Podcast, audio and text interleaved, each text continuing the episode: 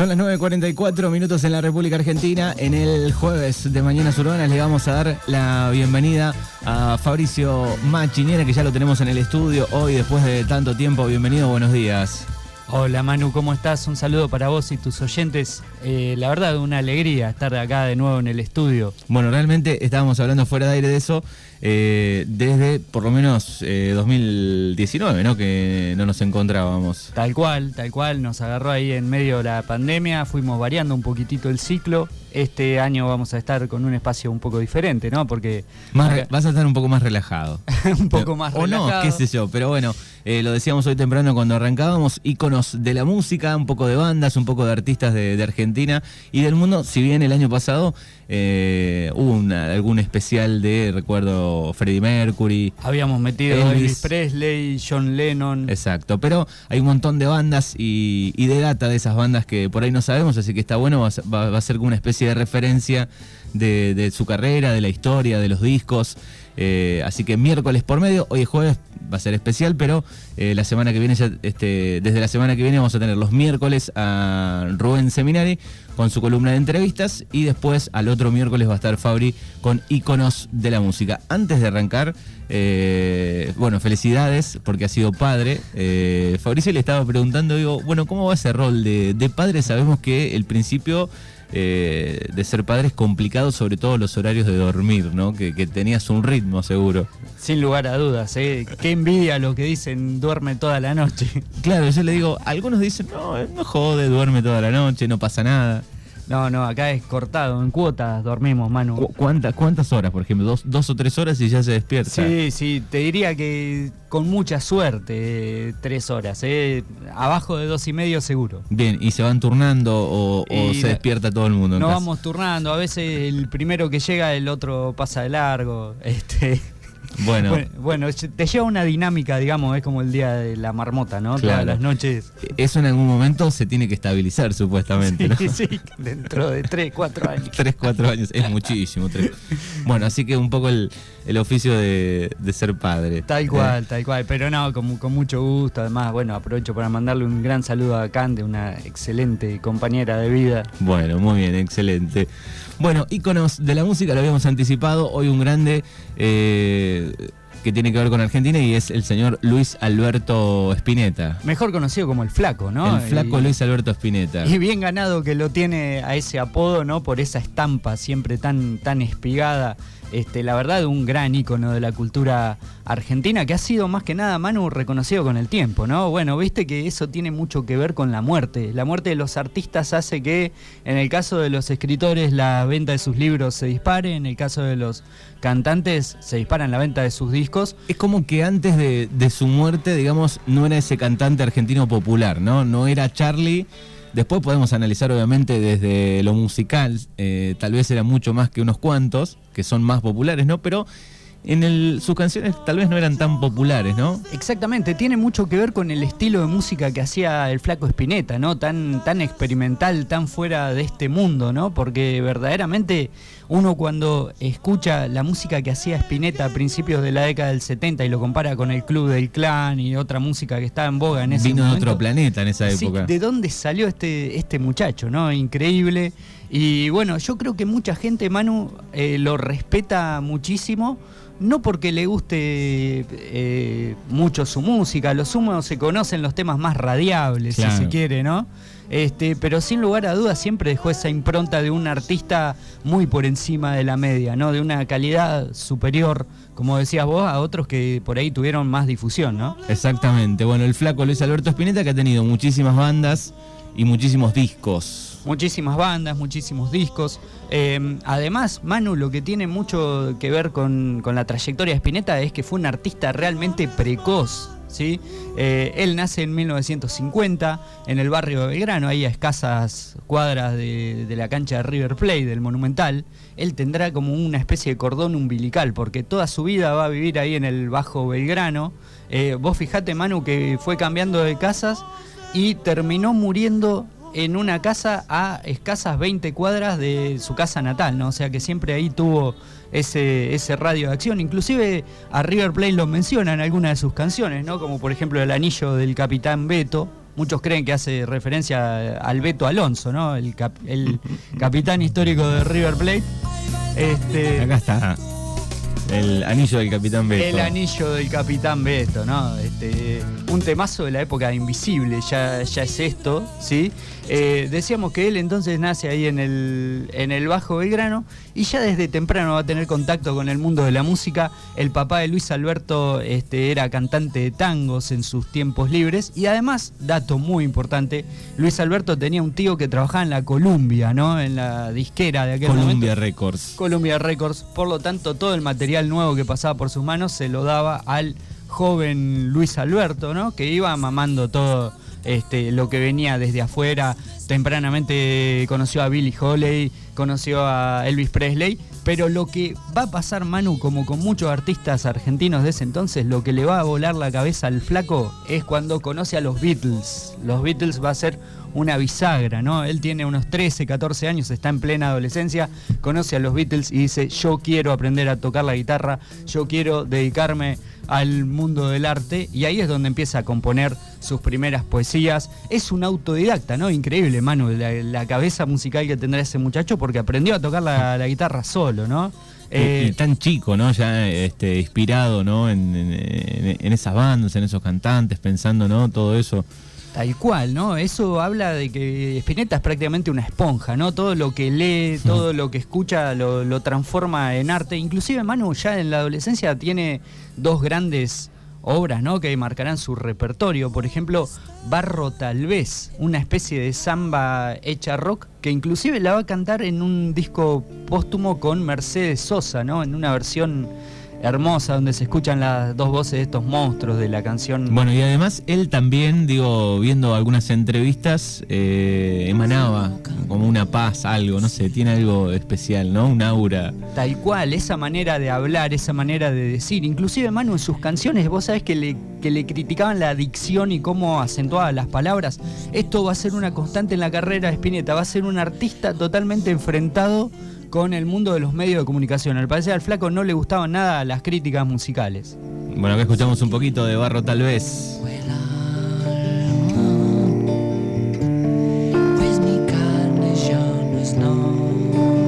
Bueno, a mí es un artista que me llevó tiempo descubrirlo. Viste que tal vez hay una edad, qué sé yo, para ir descubriendo artistas si, si sos de revolver música.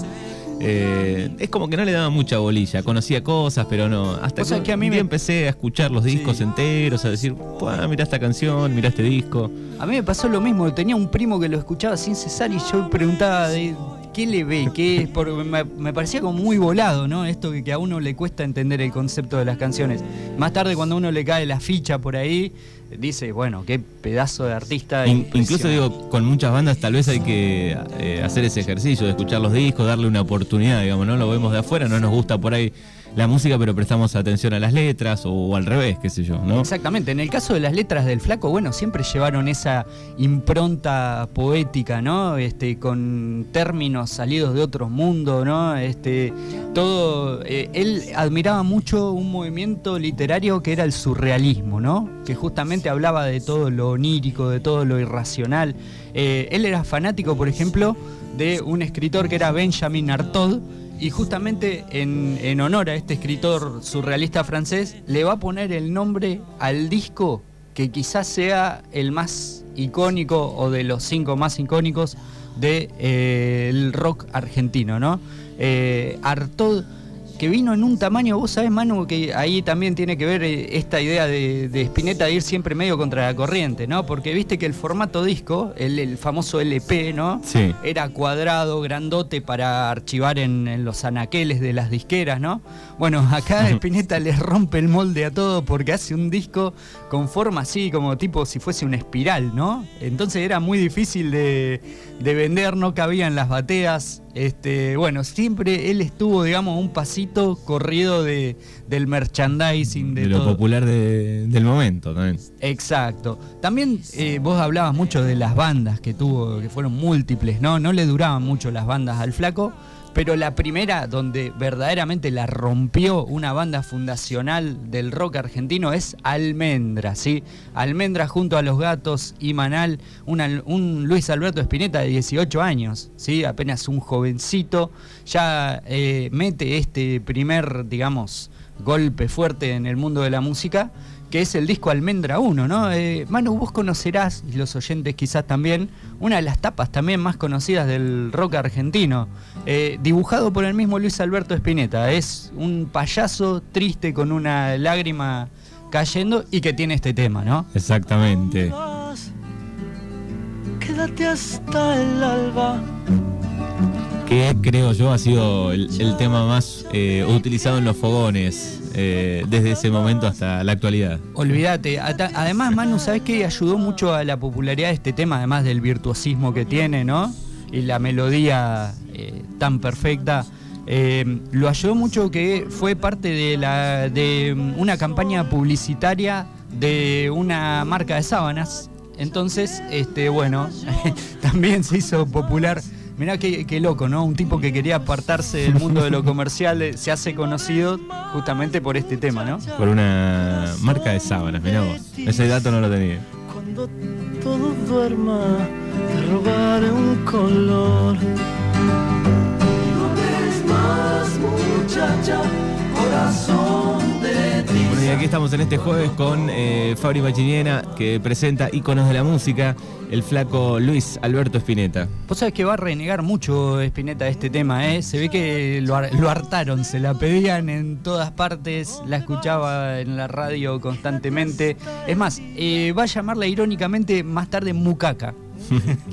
como aludiendo que ya estaba harto de, esta canción. Me imagino, lo tendrían loco. es muy común eso, ¿no? De los artistas que terminan renegando sus hits más reconocidos. algunos con, el paso del tiempo, digo, dice, bueno, nosotros nos debemos al público, hacemos tal vez otra versión más corta, la mezclamos con alguna otra, pero digo, el hit hit de la banda sí deben estar todos, todas las bandas deben estar cansadas tal vez de, hacerlo. De repetirlo, lo mismo. Bueno, junto con Muchacha, otro hit del disco Almendra es Ana no duerme, por ejemplo, eh, un tema más movido, un poco más rockero. Este es muy balada, muy, muy tranqui. La cosa es que con Almendra van a editar eh, dos discos. Va a durar solo tres años la banda, pero bueno, acá entra fuerte al mundo de la música Luis Alberto Spinetta. Esto va a ser una constante, Manu, en la carrera del flaco. Va a tener, a pesar de ser un tipo tan espiritual, tan apacible, como vos comentabas, que, eso es lo que traslucía en las entrevistas, va a tener muchos problemas con sus músicos, ¿sí? Al parecer, eh, Spinetta siempre a las canciones le quería una rosca más, ¿no? Una vuelta más, hacerla más volada. Era muy difícil para él encontrar un socio que comprendiera el concepto que él quería plasmar en sus canciones, ¿no? Tanto en, esa poesía tan surrealista como en esa música. Por lo tanto, Almendra se va a disolver y él va a buscar una nueva banda, un nuevo camino, otro tipo de música y así surge Pescado Rabioso. Pescado Rabioso. La segunda banda de Spinetta va a ser del 71 al 73. Eh, va a editar este disco que contábamos nosotros, Artod, ¿sí? Por ejemplo, alguno de los temas que, va a contener ese disco eh, tan icónico es, por ejemplo, eh, los libros de la buena memoria, ¿no? Este, un, tema de una, de una poesía tan sutil, fue versionado muchas veces eh, esta canción. Eh, también va a tener, por ejemplo, eh, cantata de puentes amarillos. Básicamente es uno de los discos que va a ser con el tiempo más reconocidos en la obra de Spinetta. Hay una muy buena versión de Los Pericos de, este tema. También de, ah, de los libros. ¿Pero Pericos Bayano o Pericos... Pericos con Bayano. Ellos hicieron un disco que se llama Mystic Love y acá está esta, una muy buena versión eh, de Los Pericos. De su boca, de verdeado dulzor. Bueno, muy linda canción, los libros de La Buena Memoria. Sí, de la buena memoria. Bueno, así que ya venía con esta banda, segunda banda la segunda banda. Acá ya tienen todo, bueno, este quizás es una excepción, pero es una impronta mucho más rockera, ¿no? Este Pescado Rabioso ya es un power trío, ¿no? O sea, un, un estilo de música mucho más directo. Eso tiene mucho que ver con que Luis Alberto Spinetta en esa época ya se hace muy amigo eh, de Papo, Norberto Papo Napolitano. Este, si bien nunca lograron tener una banda estable juntos, eh, se hicieron amigos, participaban en Zapada y al parecer cuentan los allegados de Luis Alberto que Papo lo llevó por el camino de la oscuridad. ¿sí? Claro, los pienso a los dos igual son distintos, ¿no? Si Son los muy miras un distintos que hayan convivido, ¿no? Esos dos mundos. Pero al parecer, eh, Luis Alberto lo va a recordar más tarde como una época bastante oscura en el tema de adicciones. Ahí le empieza a pegar al LSD, ¿no? El ácido lisérgico. Eh, a Papo le va a regalar una, una guitarra con la que compuso sus primeras, ¿no? Como un acto de amor a su amigo. Pero lamentablemente Papo en un acto, si se quiere, de irracionalidad, va a vender la, guitarra del No. flaco. Y eso eh, armó un lío entre los dos amigos que se van a terminar separando, ¿no? Más tarde Luis Alberto va a decir que se divirtió como nunca en esa etapa de su vida, pero que iba a terminar mal si seguía su amistad con Papo. Y entonces ahí es donde decide armar una nueva banda, otra de las bandas legendarias que es Invisible, ¿sí? Ahí tenemos ya la tercera banda del Flaco Spinetta. Esta ya va a ser entre el año 73 y el 76, la del golpe de, Estado, ¿no? También la, trayectoria de Spinetta, si bien eh, sus letras eh, son de un tono netamente poético, eh, la vida personal de Luis Alberto va a estar muy marcada por los vaivenes políticos de la Argentina de esa época, ¿no? De los años 70. Eh, Luis Alberto siempre va a tener una militancia juvenil, ¿no? Él en el colegio eh, participaba activamente de la JP, la Juventud Peronista, ¿no? Y más tarde se va a ver, si se quiere, desengañado con el movimiento cuando suben Isabel y, y López Rega, ¿no? Acá tenemos otro tema.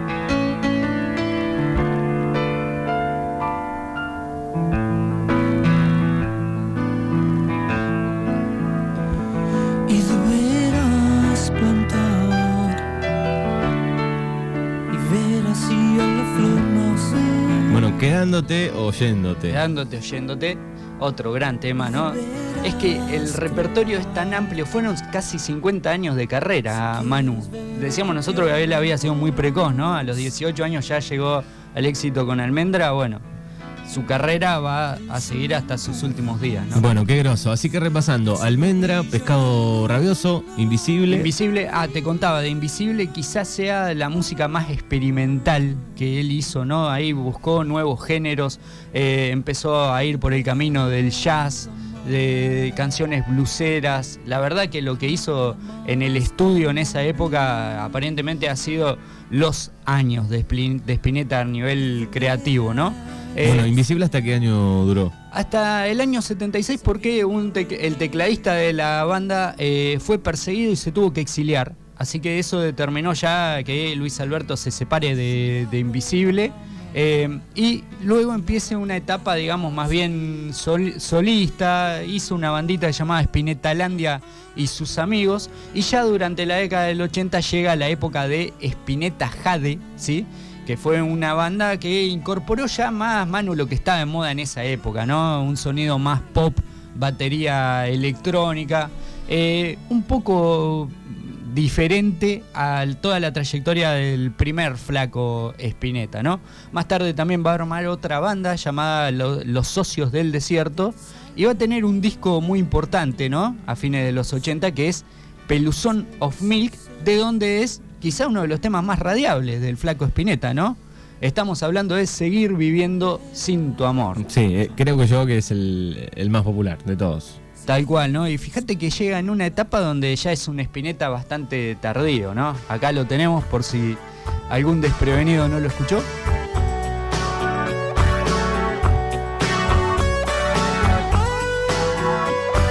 Sonido bien ochentoso esta canción. Bien, bien, ochentoso. Si a tu corazón yo llego igual, todo siempre se podrá elegir. No me escribas la pared. Bueno, hoy Fabricio Machinera recordando un poco la vida, la historia, su música del flaco Luis Alberto Spinetta. Tal cual, estos son años, Manu, no sé si recordás, del Spinetta tuvo dos mujeres, ¿no? La primera su novia de la adolescencia, a quien le dedicó Muchacha Ojos de Papel, La segunda, Patricia Salazar, la madre de sus hijos, ¿no? Por ejemplo, Dante Spinetta, el famoso integrante de Ilia Curiaki and de Valderramas. Catarina, que fue mm, eh, periodista de MTV, conductora de MTV. Y Vera Spinetta, que es actriz, que es la más chica de- del todo, ha trabajado en algunas ficciones importantes. Claro, no, no sé si es Catari- Catarina, me parece. eh, fue quien la escuché que encontró en una computadora las canciones del último disco, me parece. Del, Tal cual. El, el que largaron en el 2020. Tal cual, haciendo, digamos, una limpieza de su casa, encontraron ese material que nunca había sido editado por él, pero lo tenía ahí en las gateras a punto de salir. Te decía Manu, son las épocas del Espineta que sale con eh, Carolina Pereriti, ¿no? Una mo- top model de, De ese época. Al parecer al flaco esto le, le demandó una exposición pública que a él no le gustaba mucho, inclusive sabiendo que había paparazzi cerca todo el tiempo que él salía con ella eh, a ciertos lugares públicos, había salido colgándose un cartel que decía no lea esta basura, lea libros, ¿no? A sabiendas de que esas fotos iban a ser publicadas por la revista Gente, Paparazzi y, y de esa estirpe, ¿no? Este, también decíamos nosotros que es una espineta que ya empieza a tener gran reconocimiento a toda su trayectoria, ¿no? Por ejemplo, hace el disco de MTV, Estrelicia, ¿no? Donde hace eh, versiones acústicas de sus canciones más, más conocidas. Y más llegado en la época del 2000, por ejemplo, Manu va a tocar en la mismísima Casa Rosada, ¿no? En el, en el Salón Blanco, donde, por ejemplo, recibió un premio en el cual dijo, dijo, esto no es un Oscar, esto es un Néstor, ¿no? Aludiendo al, al presidente Kirchner, que fue quien lo homenajeó en ese momento. Va a tocar también en el Teatro Colón. Eh, es el momento donde se junta con Charlie García, ¿no? Donde construyeron una sociedad musical que ha dejado perlas como Rezo por vos, Rezo por vos, ¿no? Otro tema muy radiable de... Sí, después de, de seguir viviendo están ahí los dos. Este. Sí, sí. Acá está.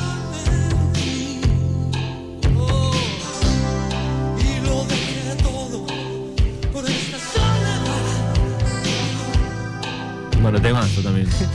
Al parecer, mirá, Manu, esta fue otra sociedad que por un motivo este, casi cómico quedó trunca. Al parecer, este, Charlie había ido a grabar un programa de tele, eh, Spinetta había quedado en el departamento de Charlie viendo un VHS, hubo un cortocircuito en la, en la video, se empezó a prender fuego el departamento, Charlie se, se enojó mucho por lo descuidado que aparentemente fue el flaco y le arrojó un cenicero, ¿no? Así que... Bueno, pero después terminaron grabando ¿Viste juntos alguna ¿Cómo cosa. son estas amistades entre los músicos, no? Sí. Pasan del amor al odio constantemente. Pensaba cuando contabas lo de Papo, digo, bueno, ¿cuál debe haber sido más difícil la relación entre Papo y, y Luis Alberto o Luis Alberto y Charlie? Muchachos difíciles de llevar, ¿no? Todos ellos. eh, Todos difíciles. Egos muy grandes también.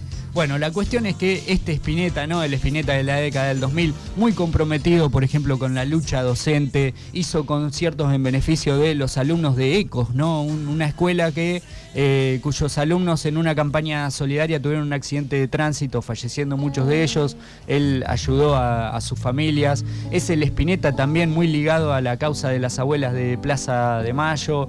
Eh, este Spinetta tardío es el que recibe todo el reconocimiento que quizá no tuvo en algunos momentos de su trayectoria, ¿no?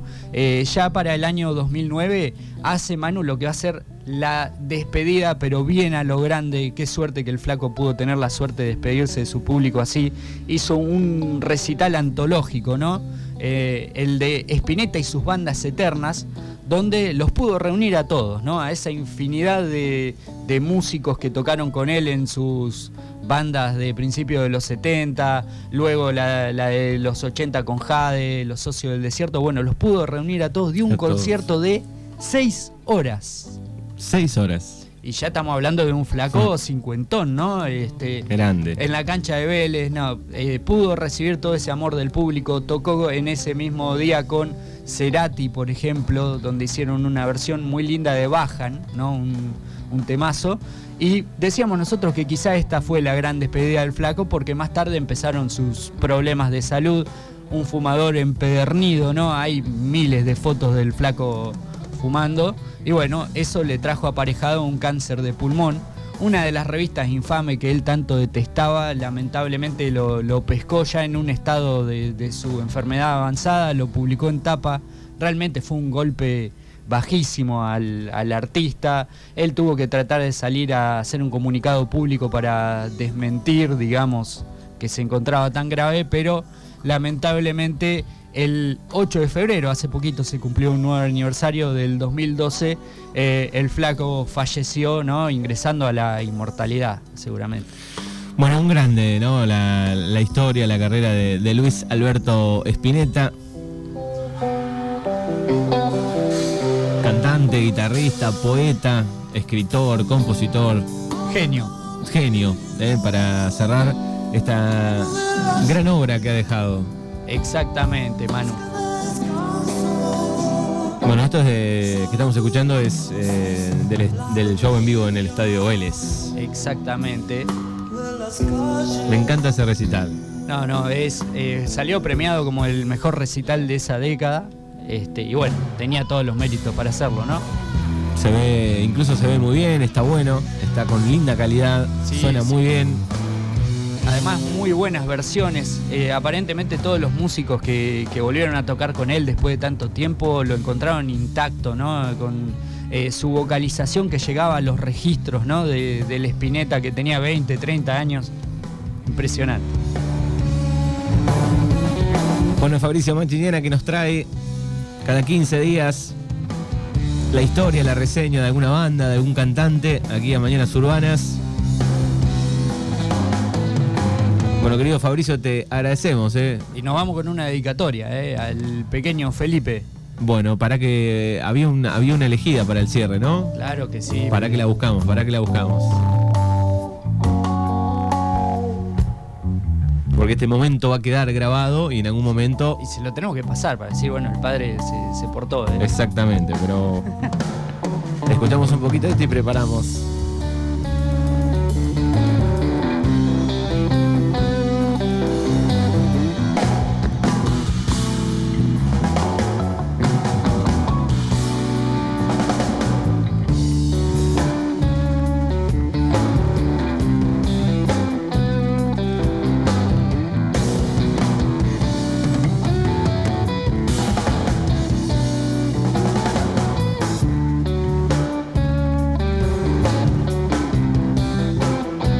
Bueno, acá está todo preparado para el cierre y la dedicación especial del día de hoy. Muy ¿eh? especialmente para mi niño Felipe, plegaria para un niño dormido. Bueno, en 15 días nos encontramos, Fabri, gracias. Bueno, no, muchas gracias a vos, Manu.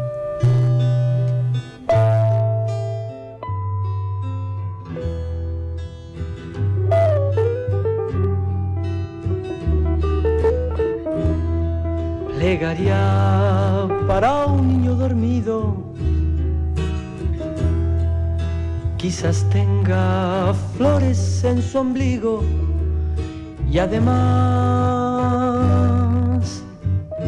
en sus dedos que se vuelven pan. Barcos de papel sin alta mar. Plegaria para el sueño del niño, donde el mundo es un chocolatín, ¿a dónde van? Mil niños dormidos que no están entre bicicletas de cristal. Se ríe el niño dormido.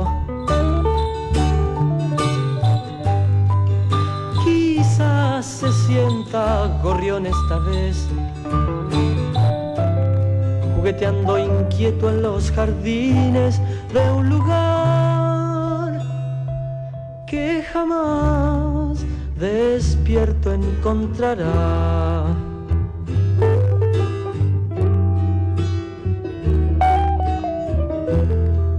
que nadie, nadie despierte al niño. Déjenlo que siga soñando felicidad. Destruyendo trapos de lustrar. Alejándose de todo el mal.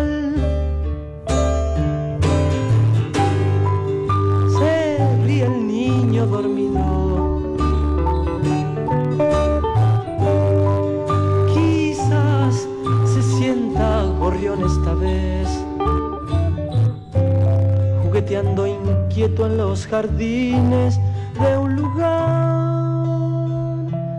que jamás despierto encontrará.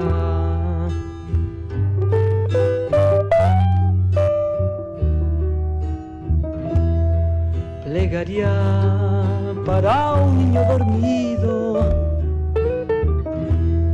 quizás tenga flores en su ombligo y además en sus dedos que se vuelven pan. Barcos de papel sin alta mar.